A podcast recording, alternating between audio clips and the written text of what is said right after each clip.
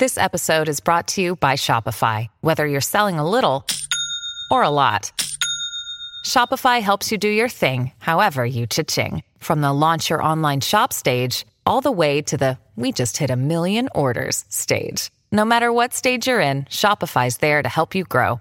Sign up for a $1 per month trial period at shopify.com slash special offer, all lowercase. That's shopify.com slash special offer.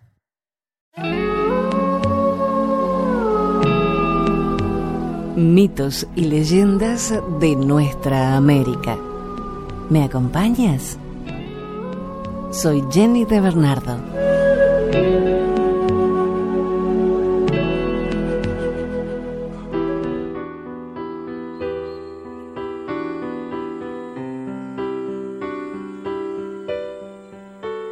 El regalo del gran espíritu, una leyenda iroquesa.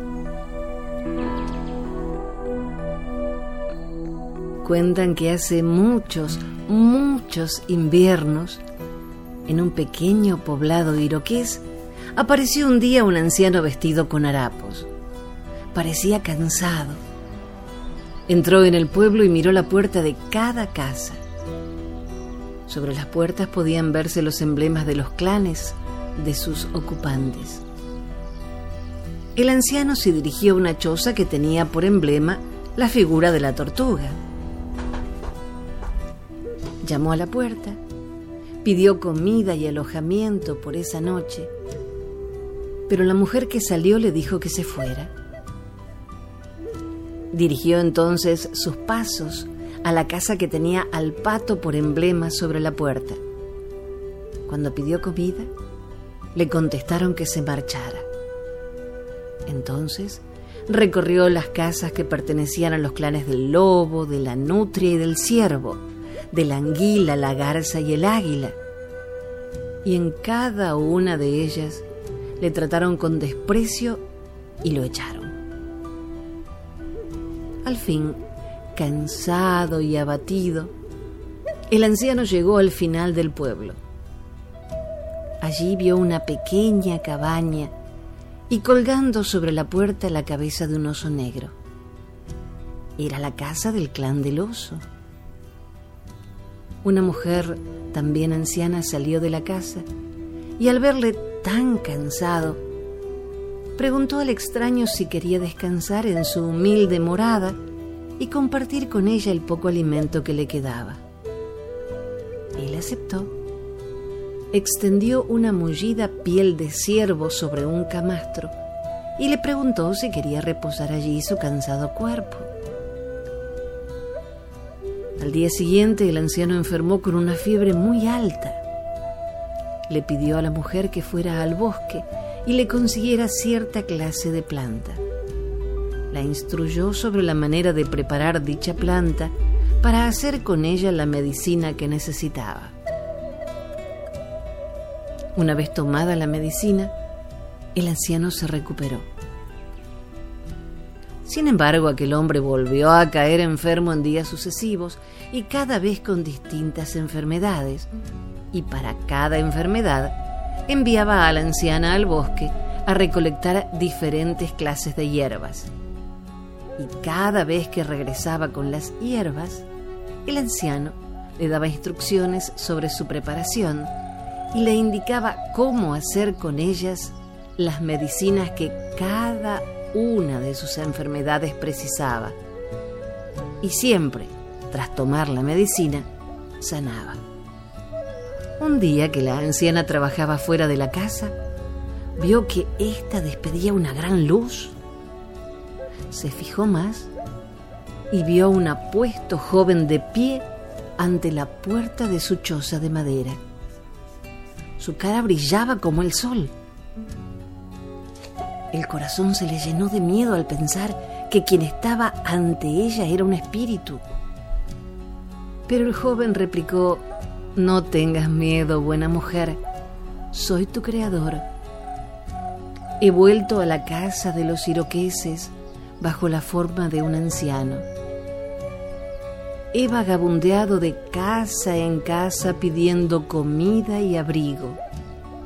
Se lo pedí al clan de la tortuga, al del pato, al del lobo, al clan de la nutria, al del ciervo, al de la anguila y al de la garza. Se lo pedí también al clan del águila, pero en todas partes me rechazaron. Solo tú, el clan del oso, me abrigaste y me alimentaste. Por esta razón, te he enseñado los remedios para curar enfermedades. Muchas veces caí enfermo. Muchas veces te envié al bosque a coger hierbas. Te enseñé a extraer la medicina de ellas. Cada vez que tomaba esas medicinas, sanaba. Por ello, desde este día, todos los médicos y curanderos pertenecerán al clan del oso. Los miembros de tu clan serán los eternos guardianes de la medicina por los tiempos de los tiempos.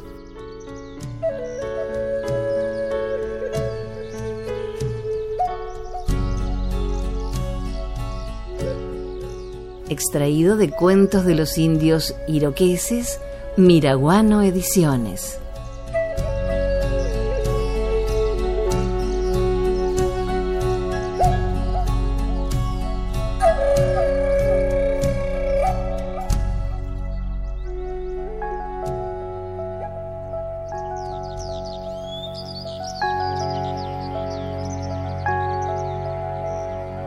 A, el guardián de la yerba mate.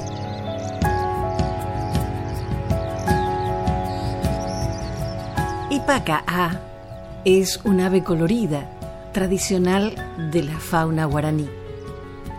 En una de las versiones rescatadas acerca de esta leyenda, este nombre hace referencia a la frase opaca a, que traducido al español significa se acabó la hierba.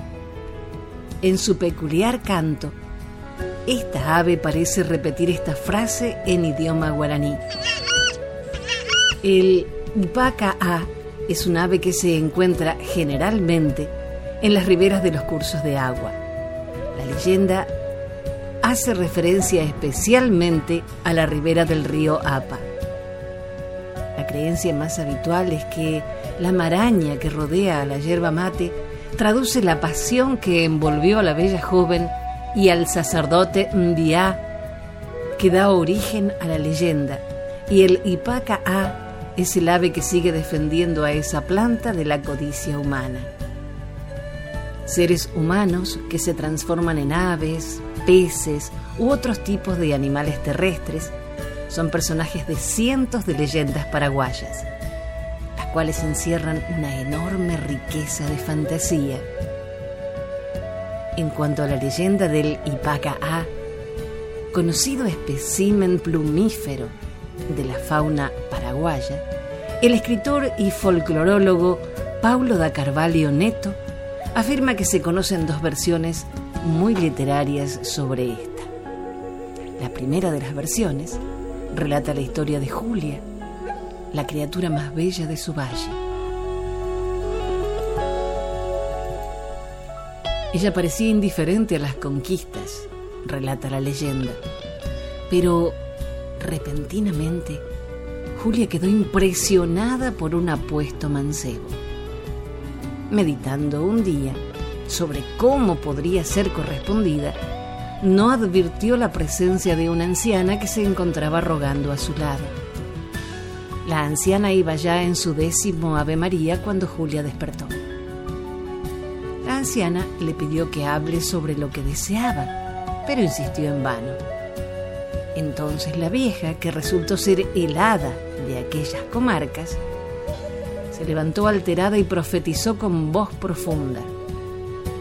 Desde hoy, en justo castigo a tu soberbia, de tu mezquindad de alma, de la ruindad de tu corazón y de tu falaz mentira, abandonarás tus formas humanas para convertirte en ave, que de un modo constante irá pregonando por valles y collados que se acabó la hierba. La última frase se traduce al guaraní opaca a, de ahí el nombre de Yipaca a, Y así fue desde entonces. Por valles y collados se escucha particularmente en la hora vesperal el canto monótono y alborotado Yipaca.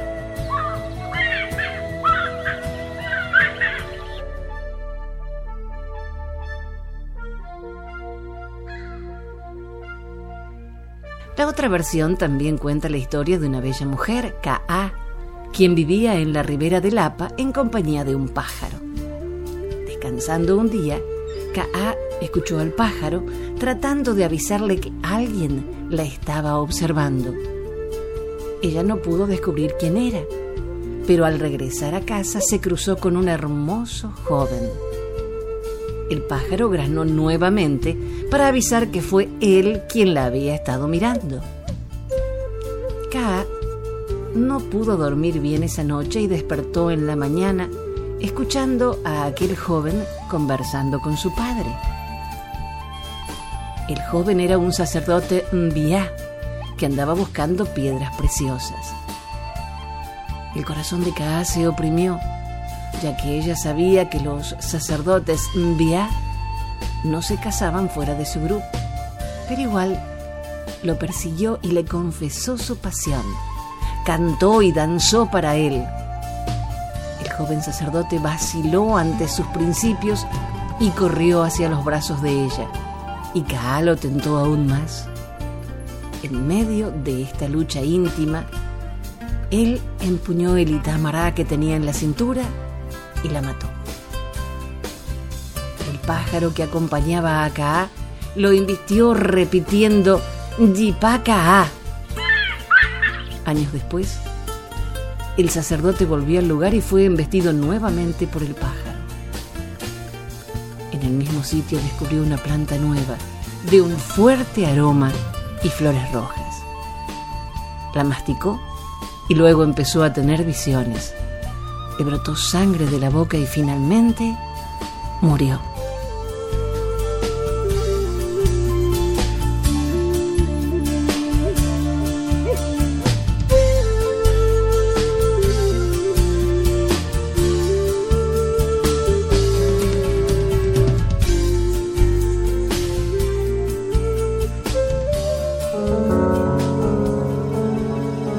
Desde Nicaragua, la leyenda del sapo. Había una vez una fiesta que los ángeles iban a hacer en el cielo, pero para poder ser invitados, los animales debían participar primero en una competencia de canto entre todos ellos y los que ganaran la competencia podrían asistir a la fiesta.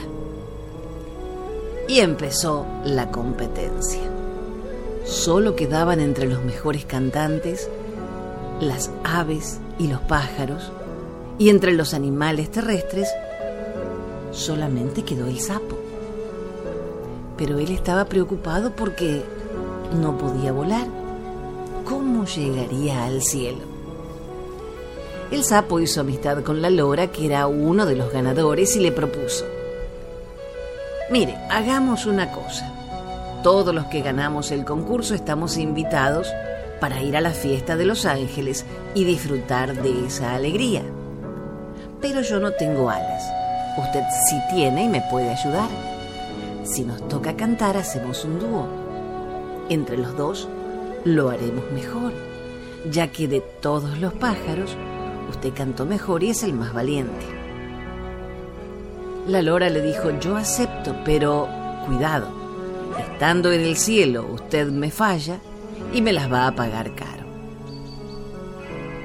Bueno, para no cansarlos con el cuento, llegó el día del viaje al cielo. Se alistaron y el sapo llegó donde la lora bien vestido de saco y corbata. Y la lora sin nada, porque ya se miraba bonita con sus plumas. Entonces el sapo se montó encima de la lora, quien le dijo, agárrese bien, si usted se suelta, yo no respondo. La lora alzó vuelo hacia el cielo. Una gran cantidad de pájaros la acompañó y del grupo de animales terrestres solo viajó el sapo. Ninguno de los pájaros sabía que iba con la lora. Pensaron que el sapo, como no tenía alas, se había quedado. Cuando ya estaban en la fiesta en el cielo, uno de los pájaros queda viendo al sapo y le dice, ¿y cómo hizo para llegar al cielo si usted no tiene alas? El sapo rápidamente respondió, ah, pero usted acaso no sabe que yo brinco. Ustedes vuelan y yo brinco. La lora estaba escuchando.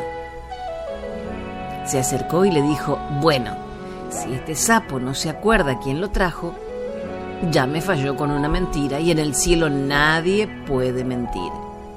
Así que al regreso bajará a la tierra de un brinco. De esa manera, cuando terminó la fiesta, todos los pájaros regresaron a la tierra volando. Y al sapo realmente le tocó brincar esta vez. Por eso quedó chato al caer aplastado. Por suerte, no se murió.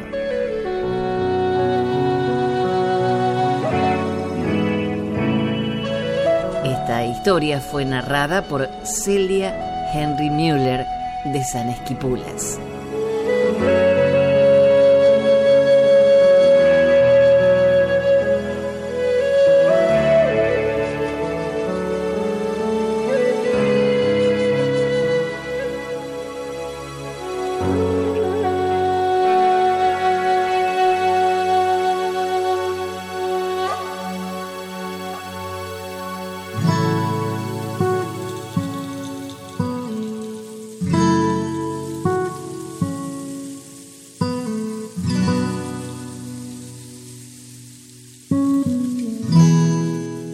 Leyenda sobre el origen del cerro Uritorco.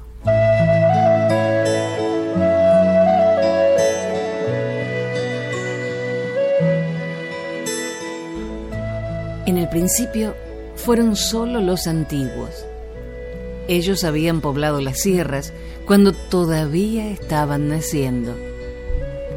Vivían en casas comunitarias, semienterradas, construidas con piedras para aguantar los inviernos. Los hombres tenían barbas, se pintaban el rostro de rojo y negro, y las mujeres eran altas, hermosas, y muchas tenían ojos verdes. Habían levantado altares a la luna para agradecer por la fertilidad de los campos. Sabían tejer, fabricar vasijas, trabajar metales y piedras, cazaban, criaban aves y otros animales pequeños. No se dedicaban a la guerra, pero se defendían muy bien si los atacaban. Así eran los comechingones. Los sanavironas vinieron después. De cara y nariz ancha, mediana estatura, se agrupaban en clanes Vivían en chozas construidas con paredes de adobe y techo de paja, sostenidos por horcones. Rodeaban sus viviendas con cardones y plantas espinosas. Ellos ofrecían danzas y ofrendas al sol. Eran selváticos, guerreros. Su nahuán, su cacique, se llamaba Tulmba. Escuchó Tulmba que el jefe Olayón Camiare del asentamiento del norte, pensaba casarse con la princesa y sacerdotisa lunal Luyaba, una etnia de los asentamientos del sur. De esta manera, las doce tribus de comechingones se volverían más fuertes, lideradas por un solo e indiscutible Nahuán. Olayón y Luyaba se casaron con gran alegría de los pueblos comechingones. Pronto tuvieron hijos y la felicidad fue completa. Dos niñas mellizas y luego otros niños, comenzando con una época de prosperidad en la región. Envidioso de esta felicidad como de la superioridad estratégica de los comechingones, un día que Luyaba volvía con su comitiva de visitar a unos parientes, hombres de tumba atacaron la caravana y la capturaron. Los hombres de Olayón, que lograron escapar, le avisaron e inmediatamente se pintaron el rostro de rojo y negro para la guerra. Pero Olayón, valiente y generoso, no quiso derramar la sangre de sus hermanos y propuso una guerra entre jefes. Este desafío se propagó entre las diferentes comarcas como reguero de pólvora. Y Tulmba, que tenía secuestrada a Luyaba en su choza, debió aceptarlo. Armados de escudos y de macana, un garrote con piedras engarzadas, los dos jefes se desataron en una larga lucha rodeados de todas las tribus. Ninguno sobresalió. Eran fuerzas iguales. Se derramó sangre en ambos y ninguno menguaba el ataque. Viendo que llegaba a su punto de agotamiento, Tulmba envió la macana contra Olayón con toda la fuerza que le quedaba y el escudo de Olayón se partió. El golpe lo alcanzó en la frente. Olayón cayó de espaldas mirando al cielo. La muerte fue instantánea y estremeció la tierra y a todos los que la pisaban. Tulmba, viéndose vencedor luego de temer ser vencido, volvió a la choza donde tenía a Luyaba y quiso poseerla a la fuerza para asegurar su poderío sobre las distintas tribus. Luyaba se resistió implorando ayuda a la luna. El Nahuán en su soberbia se rió de ella y forcejeó para conseguir su propósito. Pero mientras luchaba, la mujer se deshizo en agua y manó hasta ser una fuerza incontenible que lo arrastró hasta ahogarlo. Calabalumba llamaron a ese río cristalino en los pliegues de un cerro que se elevó allí mismo, el Uritorco, cuya silueta recuerda al guerrero caído de cara al cielo con la frente destrozada. Es un hilo de plata que llora sin consuelo por el destino de las tribus, de las que no quedó más que una docena de palabras extraído de Orígenes, Leyendas Argentinas, Ministerio de Ciencia, Tecnología e Innovación Productiva.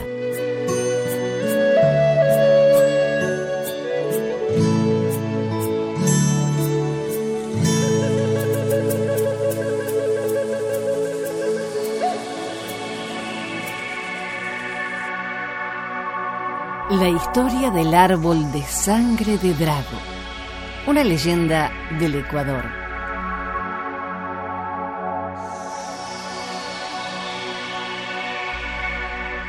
Retrocediendo en el tiempo, llegamos hasta una hermosa y apartada región de la Amazonía, donde vive asentada una tranquila y próspera comunidad indígena, regida por un anciano y sabio curaca, un jefe, que tenía una bellísima hija llamada Sani.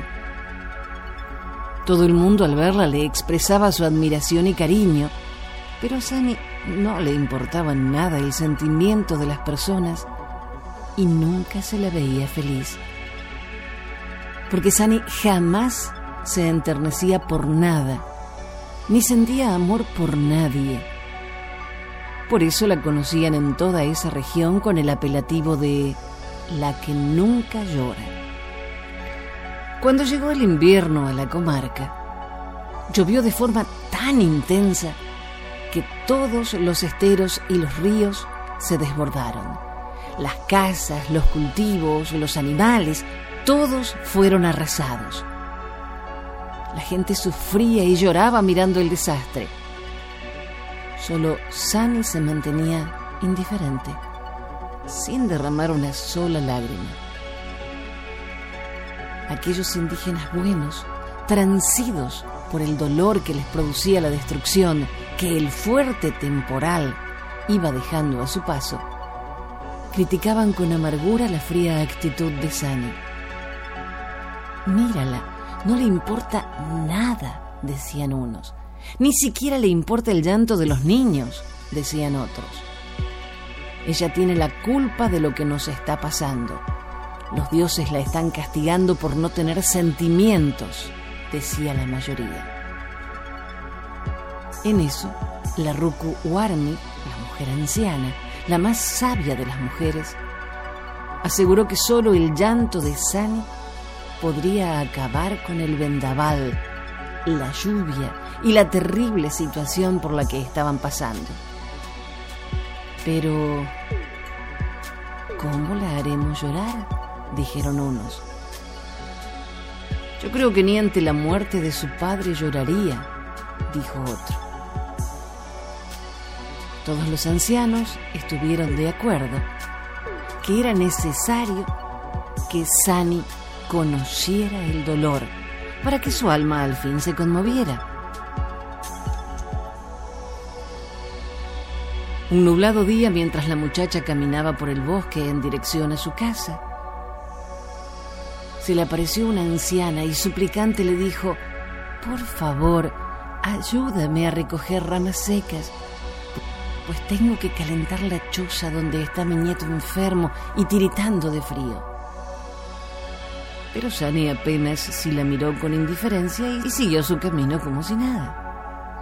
Casi al instante se le apareció una mujer joven, con el niño enfermo en los brazos y le dijo, te lo suplico, Ayúdame a encontrar las hierbas que necesito para curar a mi hijo.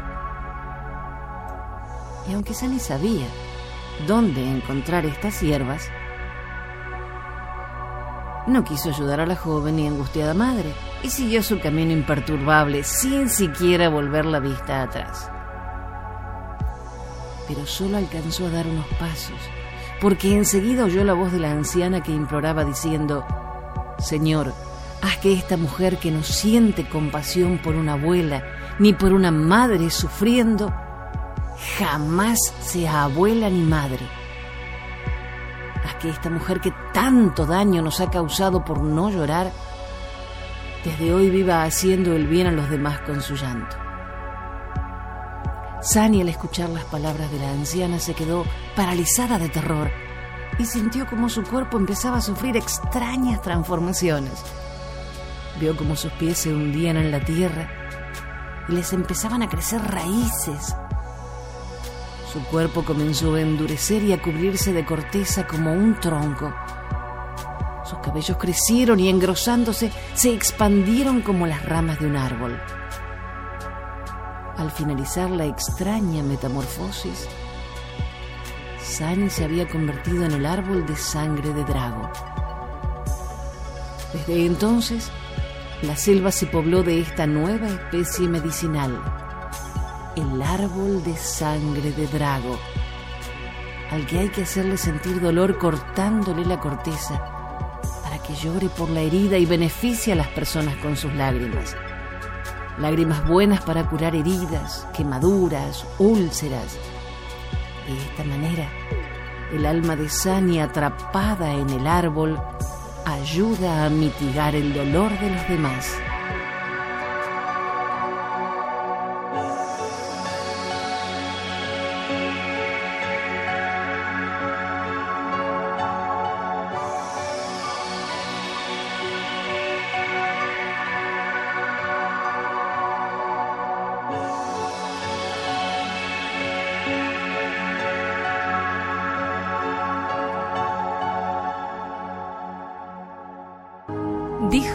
Escritor y humorista alemán, la memoria es el único paraíso del que no podemos ser expulsados.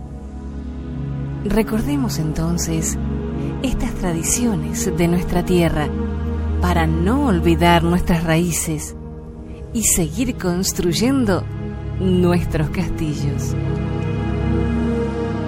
Gracias por la compañía. Soy Jenny de Bernardo.